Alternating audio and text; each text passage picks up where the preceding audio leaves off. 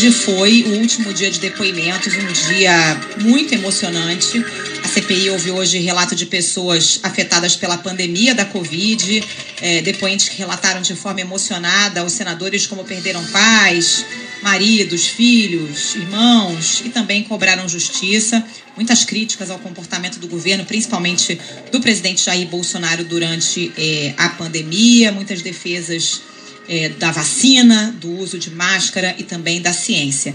E agora a grande questão é o relatório final da CPI. O relator, senador Renan Calheiros, disse hoje pela manhã que o texto do relatório final não é uma peça do relator, mas sim da maioria do colegiado. Isso porque teve confusão no fim de semana, né? Integrantes do grupo majoritário chamado G7 divergem sobre a intenção de Renan Calheiros de enquadrar o presidente Jair Bolsonaro pelo crime de genocídio contra a população indígena durante a pandemia. Os senadores ficaram irritados com a forma é, como trechos do relatório vazaram.